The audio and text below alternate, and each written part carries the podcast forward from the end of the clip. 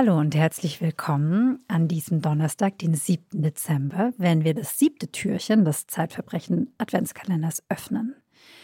Wir sprechen in diesem Adventskalender ja über die kleinen Verfehlungen des menschlichen Alltags.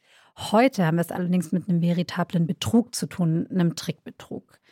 Dieser Trickbetrug, über den wir heute sprechen, hat in den vergangenen Jahren und Monaten immer mehr um sich gegriffen und er ist auch immer perfider geworden. Wir sprechen über den Enkeltrick. Der Name sagt ja schon, die Betrogenen sind meistens im Großelternalter und die Betrüger sind oft im Alter der Enkel. Und die geben sich dann als Angehörige, aber auch mal als falsche Polizisten aus, die täuschende Notsituation. Es gibt ganz verschiedene Formen und von einer Variante des Enkeltricks mit einem ganz überraschenden Ausgang werden wir gleich mehr erfahren. Mein Name ist Anne Kunze. Mein Gast in diesem Adventskalender ist die Autorin und Gerichtsreporterin Ursula Merz. Wie ist der Betrug vonstatten gegangen, von dem du vor Gericht erfahren hast? Ja, in Abwandlung zu dem Begriff Enkeltrick könnte man hier vom Schwägerinnen-Trick sprechen. Den Begriff hat übrigens der Richter, wenn ich mich erinnere, erfunden, mhm. denn er sagte zu dem Opfer, Herr Dr. Heinrich Paul und seine Frau. Haben Sie denn nie vom Enkeltrick gehört? Das könnte man in Ihrem Fall als Schwägerinnentrick bezeichnen. Mhm. Was hat die Schwägerin, die angebliche Schwägerin naja, gemacht? Also, folgendes ist geschehen. Es ist der 12. Juli 2017. Dr. Heinrich Paul ein pensionierter ehemaliger Oberarzt, sitzt mit seiner Frau beim Frühstückstisch. Es ist bereits 9 Uhr, Sie sind Pensionisten, Sie lassen sich das Leben gut gehen, Sie haben noch einen Bademantel an. Es klingelt das Telefon. Herr Dr. Heinrich Paul geht dran und hört die Stimme seiner Schwägerin. Er ist ganz sicher, natürlich, seine mhm. Schwägerin. Die Schwägerin ist in absoluter Aufregung, schreit ins Telefon, bitte, bitte, du musst mir helfen. Ich habe mich von meinem Mann getrennt. Er hat mich aus der Wohnung geworfen. Ich habe nichts. Es ist alles eine riesige Katastrophe. Ich bin jetzt in der Kanzlei eines Anwaltes, aber ich brauche bitte nur vorübergehend, nur ganz kurz geliehen 50.000 Euro. Ich habe nichts mehr. Ich stehe in der Wüste. Im Hintergrund hört Dr. Heinrich Paul sogar noch eine Männerstimme. Der Anwalt, der sagt, angebliche. Sagt die Schwägerin, ja, das ist der Anwalt, der bittet dich auch sehr. Jetzt ist es ja so, dass es immer wieder Berichte gibt bei so einem Trickbetrug, dass eine künstliche Intelligenz auch mhm. die Stimme modellieren kann, genau nach dieser zum Beispiel jetzt ja. in diesem Fall Schwägerin.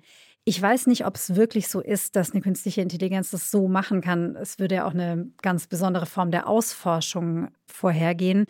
Oder ob es so ist, dass man einfach in der Stresssituation denkt, ja, ja, das ist wirklich die Stimme meiner Schwägerin. Ich weiß es nicht ganz genau. Es soll aber auch von diesen Banden, hinter solchen Trickbetrügen stecken ja oft riesige Banden, ja, ja mhm. soll es auch Simulatoren und Simulatorinnen von Stimmen geben, was aber auch bedeutet, dass die anderen erstmal abgehorcht wurden, was ja genau alles ist unheimlich. Aber auch das ist eine unheimliche Der Gedanke ist Der Gedanke ist furchtbar. unheimlich, dass irgendjemand dich am Telefon oder sonst wo abhört, um deine Stimme nachzumachen, ob mit natürlicher oder künstlicher Intelligenz. Und jetzt ist es ja so, dass die immer anrufen mit einem enormen Druck. Ne? Also äh, ja. geschaffen wird immer eine ja. Notsituation, Notsituation, Stress ganz schnell, Katastrophe jetzt, genau. und auch einer großen Eindringlichkeit. Mhm. Nur du kannst helfen.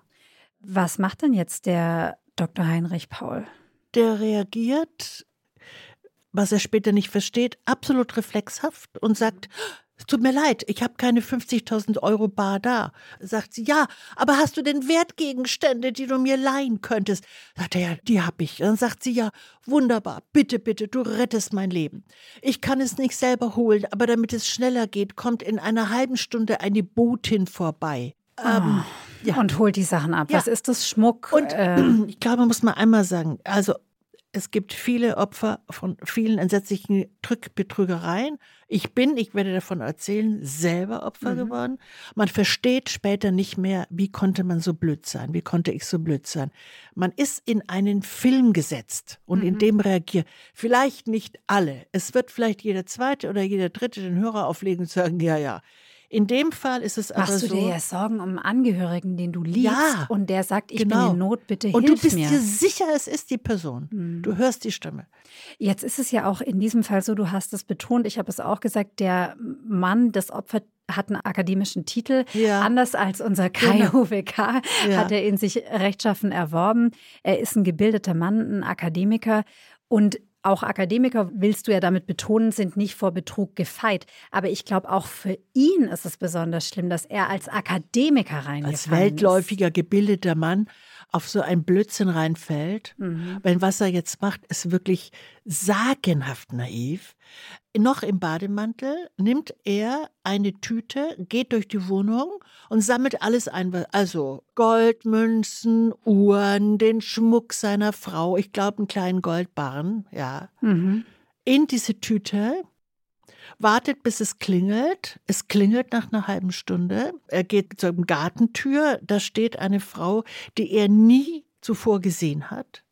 Ja, die stellt sich vor in gebrochenem Deutsch Mhm. Und er gibt ihr die Tüte. Und sie ohne nimmt die Quittung, Tüte in ohne Empfang. Unterschrift.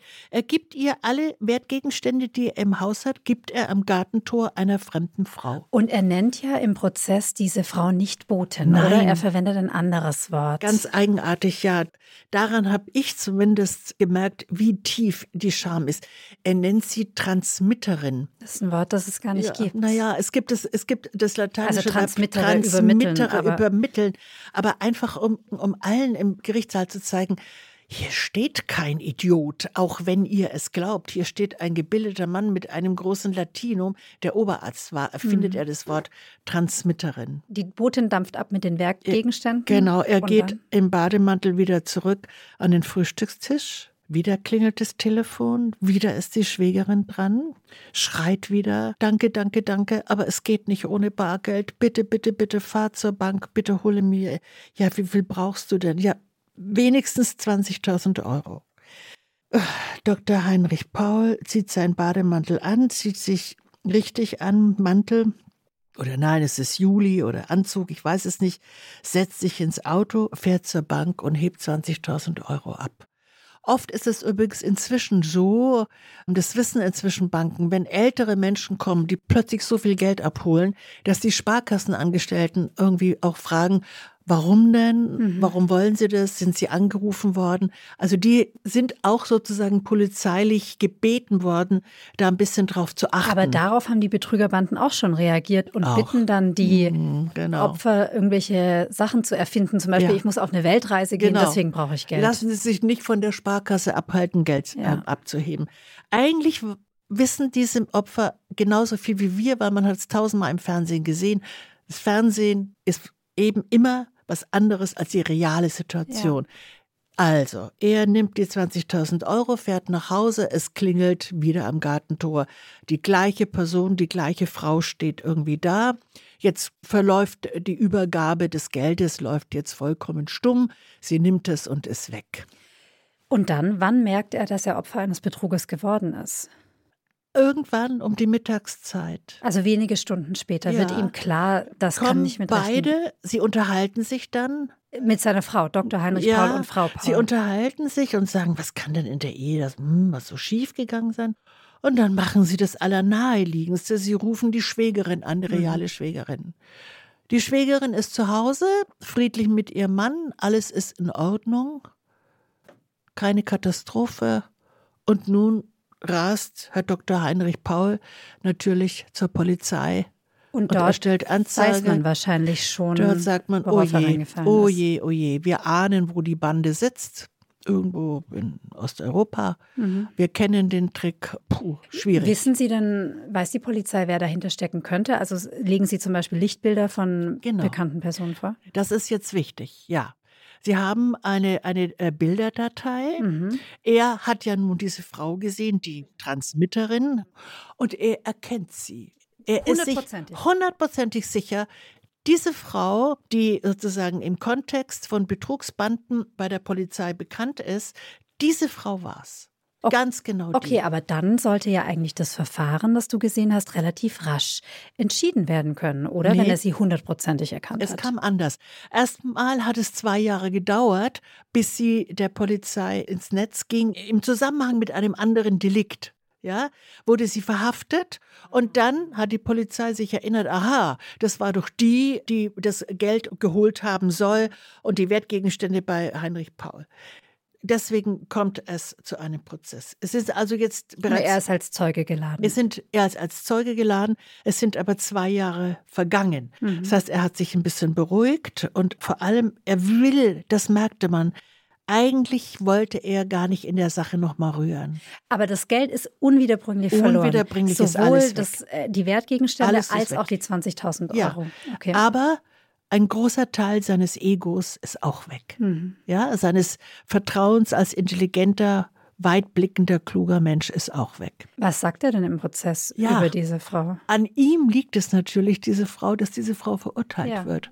Weil er ja? hat sie ja erkannt, zweifelsfrei. Erkennen Sie die Angeklagte wieder? Ist die Angeklagte die Frau, die bei Ihnen am Gartenzaun stand? Und er sagt, ich glaube nicht. Warum? Also im ersten Moment dachte ich, na, vielleicht ist es wirklich die falsche. Er wollte nicht noch einmal einen blöden Fehler machen. Ja? Mm. Er wollte sich nicht noch einmal, ist Die meine, ist meine, wie ich sie jetzt immer nenne, vorweihnachtliche Interpretation. er wollte sich nicht noch mal eine Blöße geben. Er wollte lieber, dass dann, also wenn rauskäme, die kann es nicht gewesen sein, zum Beispiel, wenn sie beweisen kann, dass sie verreist war, dann stünde er schon wieder als rachesüchtiger Idiot da. Das wollte er nicht. Er wollte sich jetzt als rationalen Kopf, Akademiker präsentieren, der sich im Griff hat. Der sich im Griff hat, der nicht getrieben ist von Rache und so weiter und so fort. Und wie ist dann das Verfahren geendet? Pass auf, jetzt kommt noch etwas. Sie wird freigesprochen. Mhm. Er geht aus dem Gerichtssaal und sagt, naja, war doch klar. Und ich bin dieser Angeklagten hinterhergegangen, mhm. ja, aus dem Gerichtssaal. Der Transmitterin. Die, der Transmitterin über den Flur. Die ging zwei Straßen, Parallelstraßen weiter vom Gerichtsgebäude, da stand ein riesiger schwarzer Van, mhm. ja, abgedunkelte Scheiben. Hinten öffnete sich automatisch eine Tür. Ich habe kurz reingeguckt, da saßen mehrere Männer. Da hinein ist sie verschwunden und ich denke, dieser Van gehörte weitläufig, könnte sein, der Bande. Mhm. Wir haben ja in diesem Adventskalender verschiedene Serien versteckt, kleine mhm. Serien. Und eine ist die Serie über Trickbetrug. Wir werden in ein paar Tagen noch über einen anderen Trickbetrug sprechen und auch über einen, auf den du selbst reingefallen bist. Auf den, wo ich die Blöde war. Ich bin schon sehr gespannt. Vielen Dank, liebe Ursula. Und wir freuen uns auf morgen, wenn wir das achte Türchen öffnen.